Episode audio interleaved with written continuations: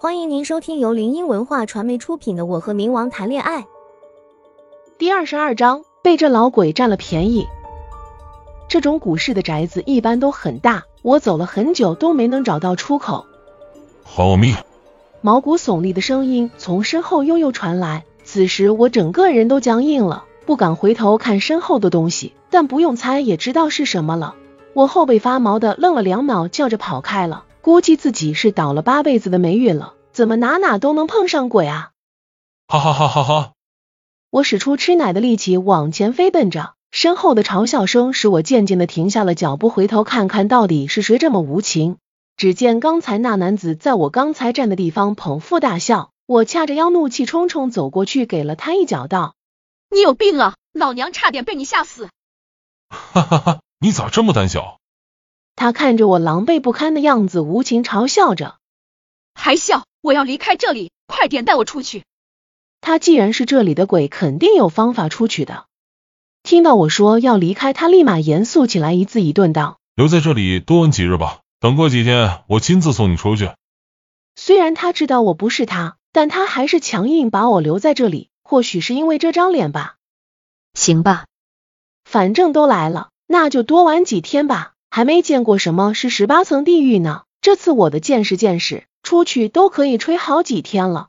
待我答应下来后，他直接抱着我的腰腾空而起，在我还未反应过来，我们便落在了围墙的上面。这近距离的接触让我不是很喜欢，于是与他拉开了些距离。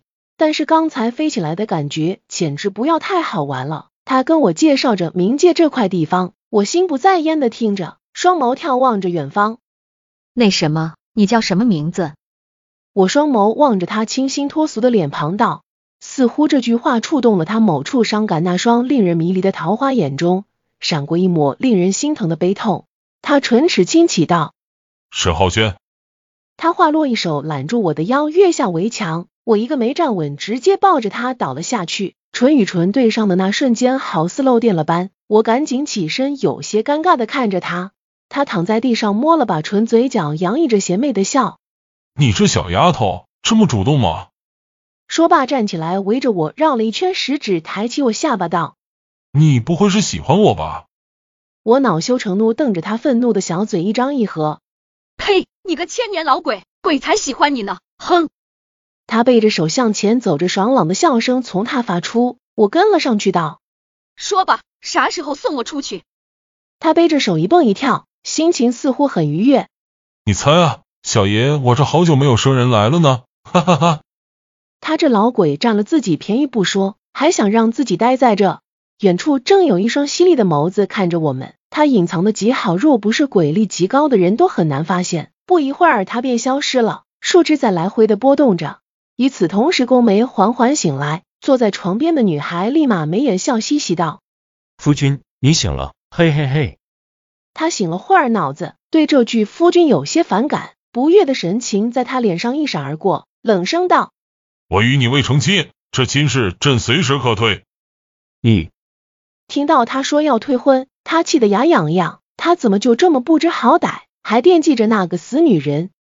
罢了，你毒攻心，我已经用千年灵珠帮你化解，可是还残留一点，需要一颗明珠才可以全部化解。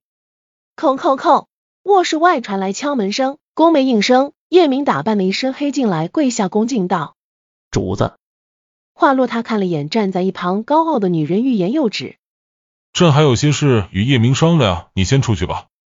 苏元应了声好，便出去了，顺带把门关上了。乖乖走，这是不可能的事儿。他爬在门口偷听着，宫梅在这里这件事，除了他自己，谁也不知道。现在冥界正到处追捕宫梅。